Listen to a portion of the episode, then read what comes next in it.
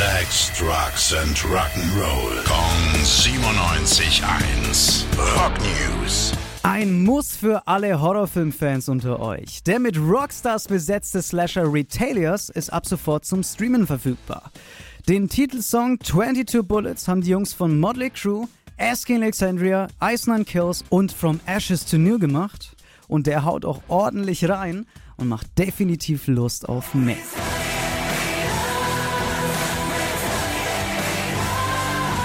Neben dem geilen Soundtrack sind aber auch ein paar echte sehenswürdige Gastauftritte mit am Start.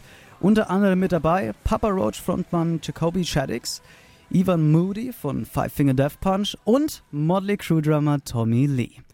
Und für alle, die keinen Bock auf Streaming haben, kein Thema, einfach noch ein bisschen warten. Ab dem 6. Oktober kommt dann auch die Blu-ray und DVD-Version in die Läden. Rock News. Sex, Drugs and Rock'n'Roll. Kong 97.1. Frankens Classic Rocksender.